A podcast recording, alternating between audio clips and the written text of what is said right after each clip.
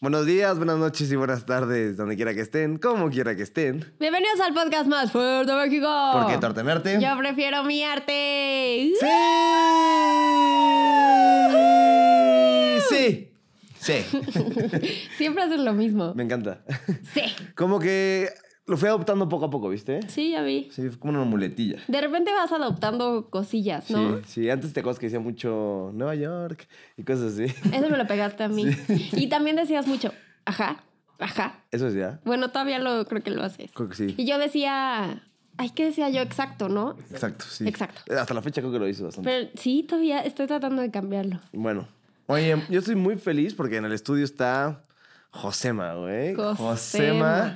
Saludos, saludos. El Madagasco. El Madagasco. El Madagasco nos visita seguido. Sí, eso es cool, eso es cool. Es me da cool. gusto. Viene Y- a tragar y ya, pero bueno. Y tenemos a los que nos están demandando semana con semana. A Diania. a Ah, Fer. Pura Oye. basura en el estudio.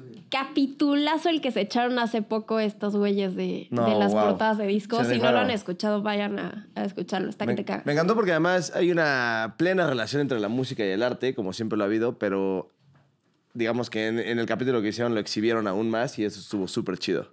Y debemos confesar que lo intentamos hacer Wally y yo. Así cuentas historias, brevemente. Eh, Lo, lo grabamos, Wally y yo. Obviamente terminó y estos güeyes nos dijeron, se borra. O Sí. sea, no tienen idea. De la música, De porque música. era como, o sea, ¿Deep Purple es la banda o es la canción o es el artista? Y es como, güey, Hasta por la favor. fecha nunca entendí. Nunca entendí. Si pudiera, si algún día sale el capítulo, hay una parte en la que hasta le pregunto a Tian como, ¿cuál es cuál? Y Tian, Oye, ¿qué? lo Y mejor ya, es- ya- ya no decíamos si era el álbum, nada más lo decíamos así, lo leíamos. Literal, así como Lady Gaga, Art no sé qué. Ya, Así, pum, ya pum. ustedes decidían si era el nombre o el álbum. Lo que me encantó fue que nada más reconocimos a Lady Gaga y como a Coldplay y ya. Y a J Balvin. Ay, allí, no, ni te wow, digas. déjenos de escuchar. Oigan, Oye, pues, pues- el día de hoy les traemos un artista que a mí en lo particular me gusta mucho, a la Yaya creo que no le gusta tanto. No, a mí no. Bueno, como yo que es como lo que no te gusta su vida, ¿no? Porque a mí sí me gusta realmente lo que él hace, está muy padre. Ya lo iremos platicando, creo que a la Yaya no le gusta Si me tanto. regalan uno lo tendría, más sin embargo, Ah. no pagaría por él. Al final te voy a decir cuán- en cuánto vendieron el último, a ver si, si te lo regalas, te lo alcanza. quedas o no. No, no me encanta. No me encanta su vida, no me encanta su, su, su obra. Ya sé que Fer me regaña cuando digo eso antes de cada capítulo, pero se vale, en mi opinión. Ustedes ya digan si les gustó o no les gustó, estoy mal o estoy bien. Obvio, para gustos hay colores, ¿no? Es eso. Exacto, así que empezamos a hablar por Lucio Fontana. el día, perdón, el artista de hoy es Lucio Fontana, es un artista sumamente interesante que, por cierto, está expuesto en varios museos del mundo, ya lo platicaron más adelante. Así que, ¿por qué no nos cuentas un poquito del Yaya? Ok. Nació en Rosario el 19 de febrero de 1899. Argentina. Argentina. Y fue hijo de su- un padre italiano llamado Luigi y Luigi. una madre argentina. Volvemos a lo mismo, el papá Luigi. siempre lo especifican, da nombre y la mamá es... Y era mamá. Ajá, y- punto. sí, era maestra. Ah, ok. y esa- Oye, pero más ¿cuál era contexto una no que hay. nos salía como... Era aseguradora. Así era como era aseguradora, o era cocinera. Y es como, o sea, qué chido, pero a lo mejor y la cocina fue la- el- lo que inspiró al artista a hacer. Sí, y ¿por no- qué no les cuentan vale nada. tanto madres? La mamá. La mamá. Pero bueno, pasó los primeros años de su vida en Italia y eh, algo muy interesante es que su abuelo era pintor, escultor y decorador, su mamá actriz de teatro, ven, aparte argentina era actriz de teatro, y su papá esculpía en un negocio familiar que de hecho hacía esculturas para funerarias, culerísimo el negocio familiar, Está loco, ¿no? y hacía monumentos y mausoleos. Mausoleos, sí. Eh, como en qué punto de la vida, en lugar de pedir un ataúd, dices como, oye, ¿y si mandas una escultura para mi funeral? O sea, a eso se dedicaba el papá de este güey. Estamos de ¿Qué- acuerdo, qué- ¿no? qué- Está, está muy raro, ¿no? Sí, está raro. Bueno, yo no- creo que no lo haría. Es que yo creo que ni tiempo. Es ¿no? como esa gente que nunca has visto como TikToks y Reels que se muere y hacen como peda arriba del ataúd y bailan y juegan fútbol con el ataúd. y Oye, cosas eso así. decía mi primo, que ya iban a acabar bailando todo el mundo con el muerto, así el muerto pintado. Sí, sí, sí, sí. Tacos de pastor así en el ataúd. Como los muchachos morenos que salen cargando un ataúd y salen bailando así, que hace- se ha vuelto muy, muy Sí. viral. Así, algo así, está muy loco. Pero, Pero, bueno, en 1916 eh, fue el inicio de la Primera Guerra Mundial y este güey, pues con la entrada eh, de Italia, tuvo que interrumpir sus estudios y lanzarse a pelear. Como, yo me hubiera voluntario en el alargado. ejército. Yo me de- escondo. Soy mal- o sea, si mi mamá es argentina, me he dicho, viva Argentina y yo me hubiera- Viva Maradona. Viva- El chimichurri sí, obvio. güey. ¿Cómo se llama lo que hace mucho en tu y oficina? el choripán. El choripán. el así. choripán. Saludos, Marcelo Imposti. Que nos escuchó una vez, por cierto. Nos escuchó una vez en el Epicazo, nunca más nos dio tips y nunca más nos volvió a escuchar. Pero ya, ya regresará el día en que... Yo lo sé, en que yo no- lo sé. En que nos vuelva a escuchar. Exacto. 1918 se va a Milán y el güey todavía seguía súper herido porque acababa de regresar de la guerra, estaba jodidón. Pero le dieron un reconocimiento porque pues, tuvo un chingo de valor y fue muy valiente y regresó por fin a estudiar, cosa que ya les comenté que había pausado. Y muy buen pedo, le dieron un diploma pues, por arquitectura y pues muy padrotón el güey. O sea, acaba de regresar y como que era un güey muy avanzado en los estudios. O sea, literal llegó, hasta lo subían de grado, creo que ahí lo contarás más adelante. sí. Era pilas el güey. Sí, era bastante bueno. Y tanto así que en 1921 regresó a Argentina, donde se quedó ahí eh, exactamente siete años, es decir, permaneció hasta 1928 trabajando como escultor junto a su papá.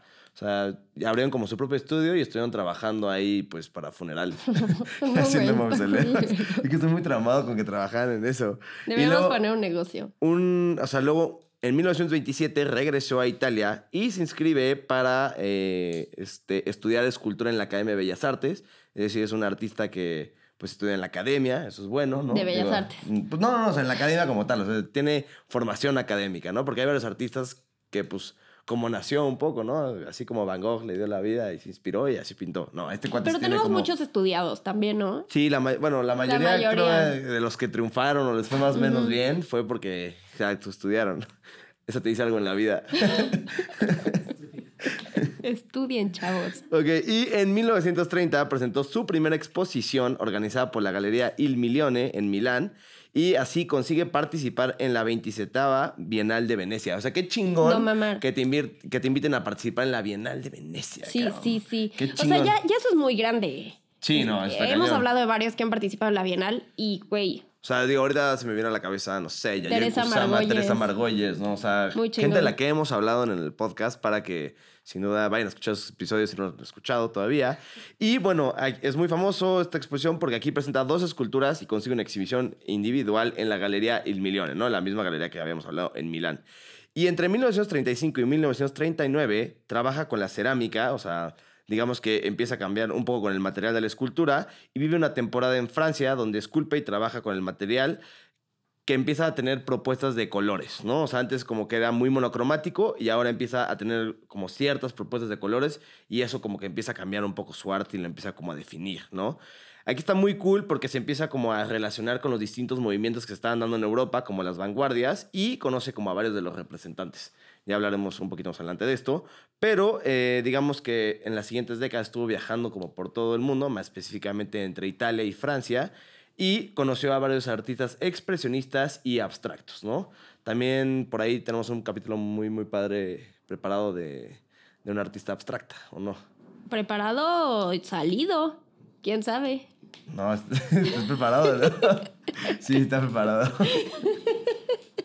Es que tú eres malísima con el tiempo, entonces como eres tan mala, me haces fallar a mí en el tiempo cuando yo sí lo hago bien, ¿sabes? Y bueno, para acabar esto, en 1940 regresa a, digamos, a la tierra que lo vieron hacer, regresa a Argentina y fundó ahí con unos alumnos de la Academia Altamira, eh, la Academia Altamira, perdón, y dio a conocer el Manifiesto Blanco, en el cual sostiene que la materia, el color y el sonido en movimiento son fenómenos cuyo desarrollo simultáneo integran el nuevo arte. Es decir, lo más importante aquí es la materia, el color y el sonido del movimiento. Ya veremos eh, por qué el movimiento es tan importante dentro de sus obras y ahorita nos platicarás un poquito. Justo. Y es porque, y, y, o sea, el por qué hizo este pues, Y algo manifiesto sup- blanco. ¿no? Algo súper chingón del manifiesto blanco es que era como una declaración poética. O sea, Está el chido. güey aquí concretó las obras que había hecho cuando regresó a Italia en 1947, que está muy cabrón porque es como, o sea, habla de que los ambientes proyectados no van a ser ni pintura ni escultura, o sea, tienen que ser formas, colores, sonidos a través del espacio para así crear conceptos espaciales. Eso está muy loco. Está muy loco. Pero está chido, ¿ven? Ajá. Y también aquí entra un problema del espacio que él crea que lo afronta haciendo cortes en la base que le estaba utilizando. La base puede ser papel, tela o lo que sea. Ujú. Aquí es cuando ya ubicas perfecto qué hace eh, Y Lucio, Lucio Fontana. Fontana. Ajá. Y algo súper interesante es que las primeras obras en esta etapa eran coloreadas monocromáticamente, pero después fue incorpor o sea, incorporaba gruesas texturas y cuando cortaba el, el lienzo, al principio hacía pequeños hoyitos, o sea, pequeños orificios. Como puntitos. ok.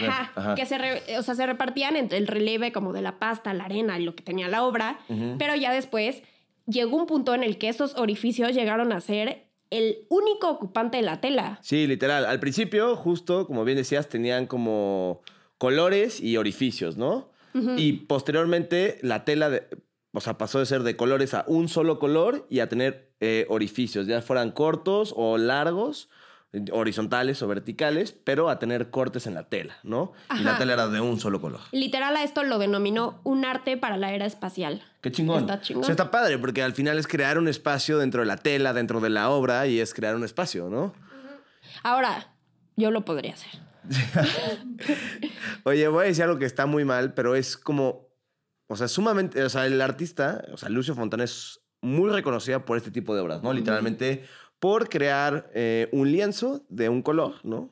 Y rajarlo, ¿no? Ujú. Eso es algo por lo que es reconocido este artista, pero además, eh, sin que suene mal, causa la sensación de quererle meter el dedo, ¿no? A, a Lucio o al cuadro. al lienzo.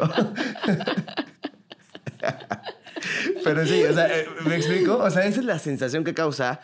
Y eso está muy chingón, porque al final como que sí te da ci- cierta ansiedad de decir, ah, porque está Sí, roto, ¿no? sí, el sí, cuadro. sí. Te da cierta ansiedad. Y eso siento que te provoca al espectador y está chido. Ahora, también, como que siento que si alguien le hace ahorita es como, ah, ya, qué chafa, ¿no? Pero como este güey lo hizo cuando estaba la Primera Guerra Mundial, Sí, empezó a desarrollar totalmente. esto como que nadie pensaba en eso, ¿no? O sea, la gente pintaba más como el horror de la guerra, ¿no? Como Otto Dix y cosas así, ¿no? En cambio, este cuate estaba rajando los cuadros, ¿no? Que está como más loco. Justo. Entonces, creo que eso también tiene importancia. Sí, o sea, es muy fácil la gente pendeja como yo, que dice como yo podría hacer eso. Claro, güey, pero hazlo, o sea, mil años atrás. O sea, Exacto, justo. se- que se te hubiera ocurrido a ti 800 años atrás, o por lo menos ahorita, pero que nadie lo hubiera hecho. Por ejemplo, ves un polo que todo el mundo dice, ay, yo vengo en lo mismo. Ok, pero ve la época en la que estaba y ve lo que el güey hizo. Entonces ahí Exacto. le puedes cerrar la boca a la gente que piensa como yo. Sí, exacto. Porque el chiste es que estos cuates innovaron cuando nadie más lo pensó, ¿no? Justo. O sea, después dijeron como, ah, sí, yo lo puedo hacer. Sí, pero a ti no se te ocurrió en 1920, ¿no? Exacto. Esa es la cuestión. Y Bueno, también este güey participó en la Bienal de San Pablo Wow. y en numerosas exposiciones en Europa, en Oriente, Londres, París, Nueva York. Y algo muy chingón es que poco antes de su muerte en Nueva York estuvo presente en la manifestación eh, Destrucción, eh, Arte de Destrucción, Destruir para Crear, en el Finch College Museum of Art. Y poco tiempo después, pues abandonó Milán, se fue a Comavio y que de hecho y es su familia y murió el 7 de septiembre. Bien. Otra vez. ¿Quién- quién- Esa es la canción de Mecano, ¿no? ¿Quién murió? No, Qué bueno que aprendiste. Qué bueno que aprendiste. Sí, de por- 1968. Porque justo... No me ¿Quién acuerdo- se había muerto? ¿Quién había nacido el 7 de septiembre? No me acuerdo, pero que sí me hasta acuerdo. les puse la perfecto, canción que de hasta- Mecano. Que hasta dijiste como, no puede ser que no sepan la canción No de la Mecano. conocías y ya Ya, la ahorita reconociste. que dijiste, de- de- de- de- de- dije, ok, sí, Mecano. Oye, también sus obras eh, se encuentran en las colecciones permanentes de más de 100 museos de Sí, todo el mundo. les está digo, cabrón. está cabrón. Sí, sí.